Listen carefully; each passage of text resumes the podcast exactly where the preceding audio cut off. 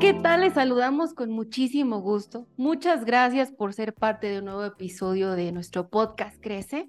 Si no han tenido la oportunidad de escuchar episodios anteriores, les invitamos a que pasen a revisarlos para que entiendan un poquito el contexto del tema de hoy que es realmente importante. Versiones de la Biblia. Y para ello tenemos un invitado, ay, vaya invitado. Es el presidente del Museo de la Biblia, ¿sí? Efectivamente, en Ciudad de México existe un Museo de la Biblia, no tienen que ir hasta Washington. Al final vamos a dejar el contacto para que se den una vuelta. Y él es el filósofo y teólogo Cristian Gómez Macías. Es filósofo, ya decía yo, por la Universidad Nacional Autónoma de México, académico en distintas instituciones de educación superior, fundador y actual presidente de Maná Museo de las Sagradas Escrituras, con más de 35 años de rescatar libros antiguos, patrimonio de la humanidad.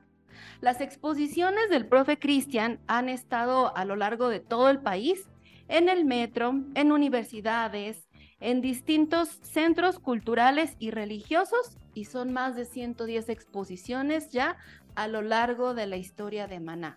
Y además, no menos importante, un extraordinario e intachable pastor. Bienvenido, profe. Muchas gracias. Dios ha hablado. Y la palabra que Dios ha hablado se hizo carne y es Jesucristo. Y cuando Dios comenzó a hablar, lo hizo en las lenguas de los seres humanos. Por el tiempo y la geografía en que los profetas y los apóstoles vivieron, las palabras de Dios acerca de Cristo, o como dice Juan 5:39 de la Biblia, como la escritura testimonio acerca de Cristo, se fue escribiendo en hebreo, en arameo y en griego. Pero como todas las lenguas humanas, tienen un principio, tienen cambios, a veces tienen un final, y no todas las personas de cualquier pueblo sobre la tierra hablan la misma lengua. Así que desde los principios de la formación de la Biblia fue necesario que se tradujera a las distintas lenguas. Podemos decir con gran alegría que la Biblia es el libro más traducido de la historia. Hasta el momento, más de 3.350 lenguas. Y la primera vez que la Biblia se tradujo fue el Antiguo Testamento en el siglo III antes de Cristo por, dice la leyenda, 72 sabios judíos. De ahí el nombre la Septuaginta. Muy importante esta traducción que se hizo del hebreo del Antiguo Testamento al griego, no solo porque permitió que la Biblia entrara en una lengua universal y por tanto en la cultura universal, sino porque fue la Biblia de los apóstoles. La Septuaginta fue la Biblia con la que la iglesia nació. Es la Biblia con cuyo vocabulario y teología surge el Nuevo Testamento. Esa es la primera traducción, la Septuaginta. Pero también fue necesario hacer traducciones al arameo porque los judíos del tiempo de Jesús no hablaban ya el hebreo como lengua cotidiana, y así que tenemos los Targumim, plural de Targum, que significa una paráfrasis del hebreo al arameo. Diríamos, esa es la segunda traducción o el segundo grupo de traducciones. Pero en los primeros siglos de la era cristiana, fue necesario traducir la Biblia también al siriaco, al armenio, al árabe, al copto, que es la lengua de Egipto, al etiópico de la iglesia de Etiopía o Abisinia y a los diferentes dialectos de estos pueblos, así como al georgiano, que es el antecesor del ruso, y al gótico, que es como un ancestro del alemán. La Biblia se tradujo también al latín en numerosas ocasiones. Recuerde que el cristianismo, la misma vida de nuestro Señor Jesucristo, transcurre durante el Imperio Romano. Así que la lengua del Lacio o lengua de Roma era el latín. La Biblia se traduce entonces al latín y en el siglo IV se pide a un gran estudioso que se llamó Sofronio Jerónimo hacer una traducción rigurosa, científica. Él se va a Belén a aprender o a perfeccionar su hebreo, a consultar manuscritos hebreos, a consultar rabinos, y así surge una gran traducción que se llamó la Vulgata Latina, una Biblia en latín para el pueblo, que era, eh, pues el latín era el idioma que más se hablaba en el vastísimo Imperio Romano. Esta traducción fue tan aceptada eh, que duró su influencia por prácticamente mil años. El problema es, decíamos, que los idiomas también desaparecen. Y cuando el latín dejó de usarse como lengua de todos los días y solo se usaba como lengua religiosa, la mayoría de las personas ya no podía entender la Biblia. Así, las lenguas que nacieron del latín, como español, francés, portugués, gallego, catalán, eh, si hablábamos esas lenguas no podíamos entender el latín, y menos aquellos pueblos evangelizados posteriormente, cuyas lenguas eran mucho más diferentes, por ejemplo, quienes hablaban el inglés antiguo o los dialectos del alemán o del irlandés o de cualquier otra de esas lenguas anglosajonas. Entonces llegamos al siglo XVI y la Biblia solamente es copiada y difundida, leída en las iglesias en latín, por lo que la mayoría de los creyentes no sabe nada de la Biblia. Esto hace necesario eh, que haya los primeros intentos de traducir la Biblia a idiomas que la gente pueda comprender. Tenemos, por ejemplo, a John Wycliffe traduciendo de la Vulgata Latina al inglés, todavía a mano, todavía no se inventa la imprenta. Eh, sin embargo, estas traducciones muchas veces son prohibidas por la Iglesia Católica, que se da cuenta que quien lea la Biblia preguntará o incluso se opondrá a una serie de prácticas y tradiciones que la Iglesia realizaba y que estaban fuera de la Biblia. Frente a esta prohibición, sin embargo, fue Martín Lutero, un monje agustino, teólogo, profesor de la Universidad de Wittenberg, que decide traducir el Nuevo Testamento primero, porque él tiene claro que quien conozca la Biblia puede conocer a Jesucristo. Que para conocer a Jesucristo necesitamos leer la Biblia. No podemos olvidar esto. La Biblia no es un fin en sí mismo. La Biblia es el testimonio acerca de Jesucristo. Y esa es nuestra fe, que quien lea la Biblia se encontrará con Jesucristo. Martín Lutero traduce el Nuevo Testamento de su lengua original, que es el griego, al alemán que hablaba su pueblo. Esto va a traer una gran revolución, incluso va a traer guerras religiosas, pero por fin la mayoría de los creyentes, y habiéndose inventado la imprenta en 1452, el Nuevo Testamento de Lutero es de 1522, tenemos a los creyentes, a las amas de casa, a los campesinos, a, a los estudiantes, con un Nuevo Testamento en su mano, discutiendo con teólogos y monjes por la calle acerca de la teología, acerca de la interpretación bíblica, porque ahora ellos han podido acceder eh, directamente al texto bíblico. Así que el año pasado celebramos 500 años de la traducción del Nuevo Testamento de Martín Lutero. Ese fue el primer Nuevo Testamento en lenguas modernas que ha inspirado y ha sido el inicio de todas las traducciones actuales a nuestras lenguas, al español, al portugués, al francés, al inglés, al alemán, holandés, danés, etcétera, el primero fue el Nuevo Testamento de Lutero. No olvidemos lo que ya mencionamos, la Biblia se escribió en hebreo, arameo y griego. Por lo pronto no se escribió en español, nuestra lengua. Nuestra lengua española o castellana está cumpliendo mil años. Mientras que la Biblia se escribió hace dos mil, hace tres mil o más años. Entonces, si la Biblia no se escribió en español, también fue necesario que en cierto momento el texto sagrado se virtiera a la lengua que nosotros hablamos. Esto no fue sencillo porque la primera vez que un Nuevo Testamento traducido directamente del griego se tradujo y se publicó para ponerlo en manos de los creyentes fue en el año de 1553. Y bueno, antes de eso sí había algo de traducciones bíblicas al castellano, pero no dirigidas a las personas y tampoco directamente de las lenguas originales. Quien hizo esta traducción fue Francisco de Encinas.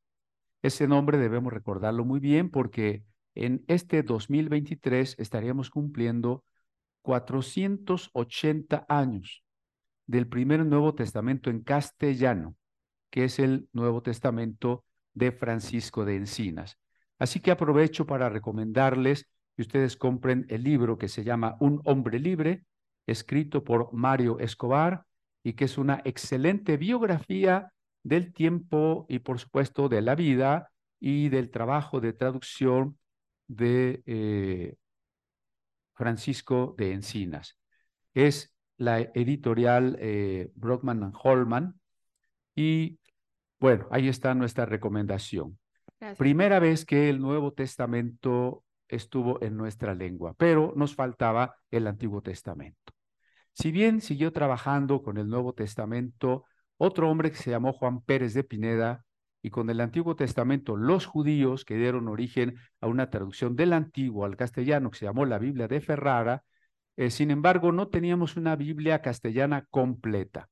Esa gran, gran labor, esa odisea, podemos decir, la realizó un hombre que había sido monje y después perseguido por la Inquisición por haberse comprometido con el Evangelio y de hecho haber prácticamente convertido a un auténtico cristianismo a la mayoría de los monjes del convento de San Isidro del Campo en Sevilla. Me refiero a Casiodoro de Reina, este gran pastor y gran teólogo, gran traductor, que huyendo de la Inquisición de país en país y a lo largo de 13 años de trabajo, finalmente pudo terminar la traducción completa de la Biblia al castellano en 1569 que hoy conocemos como la Biblia del oso. Y es ni más ni menos la que hoy se llama la Biblia Reina Valera. ¿Por qué se llama Reina Valera? Porque la traducción la realizó, como acabo de decir, Casiodoro de Reina. A la muerte de él, un compañero más joven que había estado también en el mismo convento decidió hacer una revisión de la traducción y él se llamó Cipriano de Valera. En realidad, Cipriano de Valera no hizo grandes cambios al trabajo de Casiodoro. A mí me gusta más decirle la traducción de Casiodoro de Reina porque es realmente él el traductor. Entonces, esa Biblia que usted tiene en sus manos, muy probablemente la revisión 60 o la revisión 909, la primera vez que salió de la imprenta, eh, estaba la portada adornada con un emblema, un escudito tipográfico, que era un oso comiendo la miel recargado sobre un árbol y de ahí se le conoce como la Biblia del oso. Entonces es la primera Biblia de Casiodoro de Reina, publicada en 1569, una Biblia perseguida porque la Iglesia Católica tenía prohibido que se tradujera la Biblia para el pueblo, de los 2.600 ejemplares que se imprimieron en el mundo ahora no deben de quedar más de 30 de esos ejemplares, uno de ellos el Maná Museo de las Sagradas Escrituras. Bien, entonces esta Biblia es un gran tesoro para nosotros, primero hablando desde la literatura, porque fue hecha en el siglo XVI, que es el siglo de oro de las letras castellanas. Los grandes autores españoles, siglo XVI, XVII, incluidos Cervantes, eh, pertenecen a esa época de Casiodoro de Reina. Así que es una Biblia en un castellano elegantísimo, maravilloso, eh, muy preciso. Además, la traducción hecha del hebreo y del griego es muy fiel. Sin ser eh, literalista o servil a las lenguas originales, sin embargo, sí es muy fiel, de tal manera que casi podemos seguir palabra por palabra si comparamos el castellano con el hebreo o con el griego. Además, al ser una Biblia perseguida, nos hemos identificado con ella porque el pueblo cristiano en muchos de nuestros países hispanoamericanos ha sido también un pueblo perseguido. Y por eso la amamos y por eso es nuestra Biblia de cabecera. Creo que la mayoría de nosotros crecimos con ella, no sabemos todos los versículos de la traducción de Casiodoro de Reina, pero hoy es importante también que, reiterando que la Biblia no se escribió en español, no pensemos, queridos oyentes y amigos, no pensemos que hay una traducción inspirada. La Biblia es inspirada, o más bien los autores de la Biblia fueron inspirados, pero las traducciones no son inspiradas. Hoy tenemos traducciones, por ejemplo, hablando de México, tenemos traducciones a nuestras lenguas indígenas.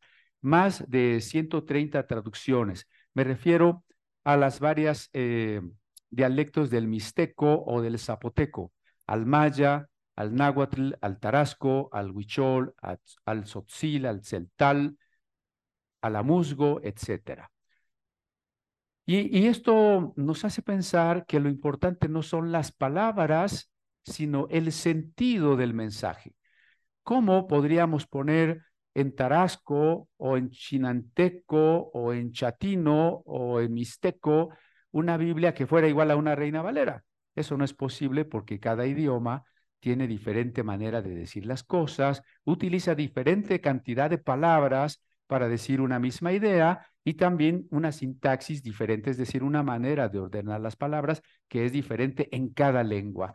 Así que con esto reitero, lo importante de una traducción de la Biblia no es si está esta palabra o aquella palabra o si son 10 palabras o 15 palabras, sino si efectivamente estamos trasladando o traduciendo, virtiendo el sentido de la idea, porque la inspiración que Dios puso en los profetas, en los apóstoles, llamados agiógrafos o escritores santos, es un mensaje que puso en la mente de esas, de esas personas y esas personas en su lengua, el hebreo, el arameo o el griego, y con su propia personalidad lo transmitieron a nosotros. Y así tenemos una palabra de Dios que es historia de la redención, que es confiable y que es eterna, pero que tiene que traducirse a más de siete mil lenguas que existen hoy en el mundo. Y además, en algunas de esas lenguas hay demasiadas traducciones. Hay muchas traducciones en inglés, muchas en alemán, muchas en español. Y no debemos descartarlas simplemente porque no se parecen a aquella traducción con la que nosotros crecimos. ¿Por qué? Pues las razones son varias. Profe, perdón que lo interrumpa, eh, es que me vuela la cabeza el dimensionar que la historia dice que hombres han dado su vida por traducir la Biblia y han invertido su, su vida por em, estudiar y crear nuevas versiones, revisiones. Entonces, ¿qué nos hace creer hoy en el 2023 que la Biblia se sesga solamente una versión? o que la Biblia solamente es válida si la leemos, la predicamos y la entendemos en esta versión que ha sido, como lo decía usted, para nada menos importante, tiene su lugar de tradición valiosísimo, la Biblia de, Casiodoro de Reina, pero no por eso quiere decir que sea la única manera de acercarnos a Dios. Eso me parece interesante y recuerdo que al, pie de la obra de Casiodoro, él mismo dice, ¿no? Que toda versión es perfectible, ¿no? Él mismo no está diciendo que su trabajo es el único, que su trabajo es el más importante. Resalto y perdón la interrupción, pero dimensionar que la historia nos habla de hombres que han dado su vida por traducirla, por hacer revisiones, todo el trabajo de la crítica textual para hacer las versiones, no estamos haciendo lo correcto, no estamos remando hacia el mismo lado, cuando solamente nos centramos a la Biblia que por tradición nos ha Bueno, insistíamos por eso que la, ninguna traducción es inspirada, aunque ha habido traducciones muy valiosas como la Septuaginta, la Vulgata Latina, la Biblia Peshitta, la Biblia King James en inglés o la propia Biblia de Casiodoro de Reina. Pero las traducciones en primer lugar se tienen que actualizar porque la lengua va cambiando. Si nosotros leemos, por ejemplo, en, el español del siglo XVI, en Salmo 23, junto a aguas de folganzas me porna, ya no entenderíamos eso. Ahora alguien ha tenido que actualizar la traducción y decir, junto a aguas de reposo me pastoreará, ¿no? Entonces, esa es la primera razón de por qué nuestras traducciones tendrían que actualizarse. La segunda razón es pensando en los destinatarios. La Biblia tiene como objeto comunicar el mensaje de Cristo. Comunicar es lo más importante. Y si la Biblia de, Casiodoro de Reina es elegantísima, lo será para alguien que maneje un buen castellano.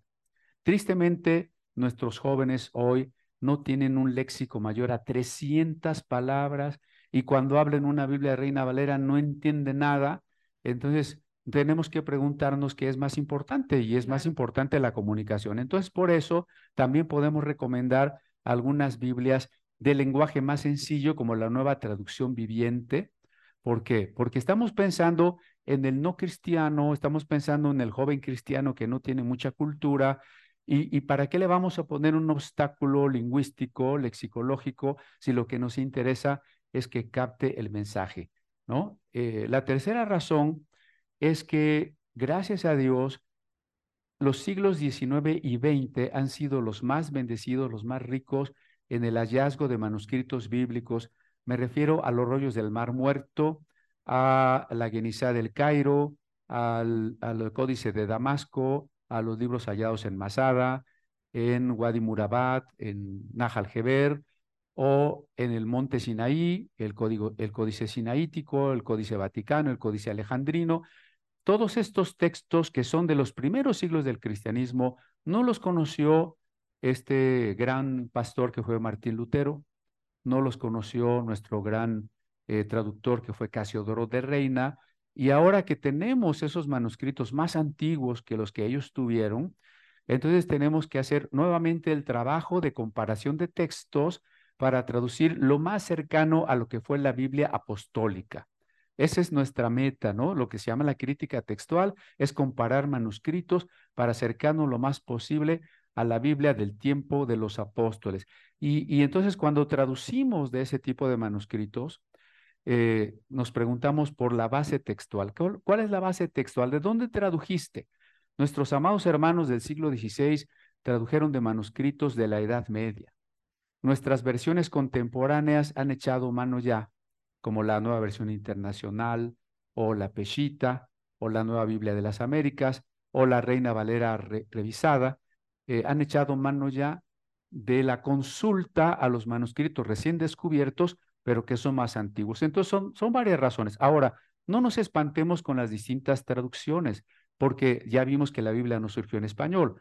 Lo único que va a pasar son cosas positivas. Primera, al comparar un mismo pasaje en varias traducciones, lo vamos a entender mejor, porque la idea no cambia, simplemente cambia la forma de decir las cosas, Entonces, si una Biblia dice, lámpara es a mis pies tu palabra, y otra Biblia dice, eh, tu palabra es una luz para mi camino, finalmente la idea sigue siendo la misma, ¿no?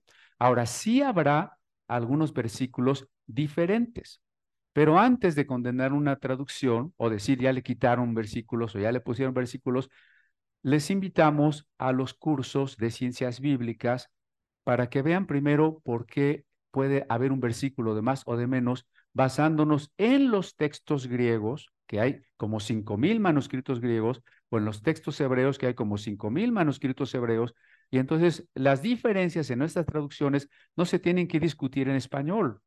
Tenemos que regresar a consultar los manuscritos. Sin embargo, cuando un versículo es diferente a otro, sí nos va a ayudar muchísimo a buscar cuando menos investigar un poco más. Porque miren, les pongo unos ejemplos para ir cerrando nuestra intervención.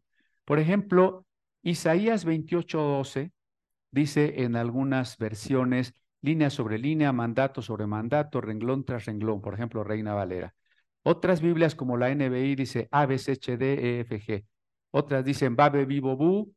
Otras dicen chico aquí, chico allá. Algunas que no traducen, sino que dejan las palabras que están en, el, en los manuscritos hebreos, aunque no son estrictamente hebreos, dicen Saula, Sau, Kaula, Kau, Sersham, Sersham. Entonces, cuando uno va a Isaías 28, 12, solo en la Reina Valera no se va a dar cuenta de eso. Si uno va a otras versiones, va a decir, a ver, ¿por qué cambiaron aquí? Y entonces eso nos va a obligar a investigar realmente qué estaba pasando allí, que no lo voy a explicar ahora porque no tengo tiempo, pero les dejo la, curiosidad. Ese es otro episodio. O Ezequiel 28, 12. Yo he escuchado ahí, por ahí alguien diciendo, es que cuando Dios creó a Satanás, había instrumentos, es más, el diablo era el director de la alabanza en el cielo, y eso, eso es un absurdo. Si usted busca Ezequiel 28.12 en otras traducciones, va a ver que ni siquiera habla de instrumentos musicales. Entonces, la hermenéutica, que es la ciencia de la interpretación, nos dice que no podemos basar una doctrina en un solo versículo. Por eso no se, peor, si usted basa una doctrina en un versículo y además de una sola versión, entonces está cayendo en algo que no tiene fundamento. Por eso es muy importante que primero una doctrina, si es estructural, si es fundamento, recorra toda la Biblia y que además la podemos encontrar en cualquier traducción de manera clara. Y no nos casemos con la manera en que un versículo dice así en cierta Biblia, ¿no? Eh, otro ejemplo podría ser Daniel 12:4, donde dice muchos correrán de aquí para allá y muchos lo ven como señales del fin, muchos correrán a los viajes, la ciencia se aumentará, ah, sí, por los descubrimientos, la bomba atómica, el genoma humano, y no se refiere a eso. En otras versiones sería muy claro que se refiere, el, el libro está sellado hasta el tiempo del fin, pero será revelado, será abierto a los que recorren el rollo, desenrollándolo de un lado hacia otro, y su saber acerca de Dios se aumentará. Pero eso no lo podemos saber si no consultamos versiones. Ahora, si usted va a dar un estudio o una predicación, nuestra responsabilidad ante Dios y ante la iglesia es grande como para no ponernos primero a estudiar, a comparar Biblias, comparar versiones, diccionarios, gramáticas o cualquier otro libro o documento que nos ayude a saber por qué está bien o por qué está mal una cosa y no simplemente repetir lo que dicen en Internet o lo que oí que otro, que otro predicador dijo y simplemente lo repito. No puedo hacer eso porque la responsabilidad del predicador ante Dios y ante la iglesia es muy grande. Por ejemplo, y voy cerrando con Juan capítulo 5, dice que había un estanque donde estaban los enfermos alrededor. El verso 4 dice que había un ángel que movía las aguas y en muchas versiones ese versículo no está. Otro, otro caso donde si no leemos más que Reina Valera no nos vamos a enterar. Cuando veamos otras Biblias y no encontramos el 4, entonces tiene que surgir obligadamente la pregunta, ¿y por qué no está? Y eso es positivo, porque entonces vamos a investigar por qué no está. Entonces, concluyendo, todas las versiones son buenas, ninguna es perfecta. La mejor versión es la que tiene un lenguaje adecuado al destinatario a quien le estamos dando o dirigiendo esa Biblia. Sí hay diferencias entre las Biblias, pero estudiarlas y compararlas es la mejor manera de adquirir conocimiento y establecer fundamentos. Si hay Biblias fraudulentas, si hay Biblias falsas, sí, básicamente dos. Las Biblias judaizantes y las Biblias de ideología de género. Allí sí, con todas sus letras y con todo compromiso de mi parte, yo les digo, cualquier Biblia que pretenda regresarnos a la ley de Moisés, que quiera hablar del nombre restaurado o, de cosas, eh, decirnos que todas las otras Biblias están mal, es una Biblia sectaria, es una Biblia fraudulenta, una traducción que ni siquiera es verdadera traducción. Y toda Biblia que quiera meternos la ideología de género, cambiando textos u omitiendo textos bíblicos, es también un fraude. Puede no estarse de acuerdo con la Biblia, eso es otra cosa, pero no tenemos por qué cambiarla. Tenemos que respetar en una traducción la fidelidad esencial al mensaje, no a las palabras aisladas, una, dos, tres palabras, sino al mensaje, al, al, a lo profundo de la idea, de cada idea que la palabra de Dios nos está comunicando, palabra escrita que nos señala y nos lleva hacia la palabra encarnada, que es Cristo Jesús. Perfecto, profe. Si alguien que escuchó este episodio quiere empezar a tener su devocional con más de una versión, ¿cuáles serían las tres que le recomendaría? Bueno, este, tenemos la Reina Valera revisada, porque ya está usted acostumbrado a ella y, valdría la pena que este, la siguiera estudiando en estas revisiones. También tenemos la ya mencionada nueva traducción viviente, que es un lenguaje sencillo para las personas que no tienen estudios académicos o que no están muy familiarizadas con la Biblia. Tenemos la Biblia Peshita, eh, traducción por supuesto al español, que en vez de traducirse del hebreo y del griego, se traduce de textos arameos y que nos da también una, una buena perspectiva, un poquito diferente, no contraria, en, realidad complementaria. Serían algunas, la, la, ya mencioné también la nueva Biblia de las Américas. Podría mencionar la nueva versión internacional, que en Internet ha sido muy denostada, pero sin verdadera razón, porque lo que hay que hacer es ir a los manuscritos griegos. Muchísimas gracias, profe, por el tema. Les paso el contacto del profe porque al principio decíamos que efectivamente en Ciudad de México existe un Museo de la Biblia. Está en la calle Tonantzin 31, Colonia Tlaxpana, en la Ciudad de México a dos cuadras del metro normal de la línea azul. El número para agendar alguna visita es 55 38 53 35 91 El correo es informes y la página es maná.museum.mx. Ahí en Maná también dan clases, como el profe mencionaba, la licenciatura de Ciencias Bíblicas y Filosofía de la Religión. Muchísimas gracias, profe, por ilustrarnos y por ayudarnos a perder el miedo a conocer la voluntad de Dios desde otras versiones. Gracias a ustedes. Les agradecemos haber estado con nosotros en este episodio. Gracias por acompañarnos a crecer juntos.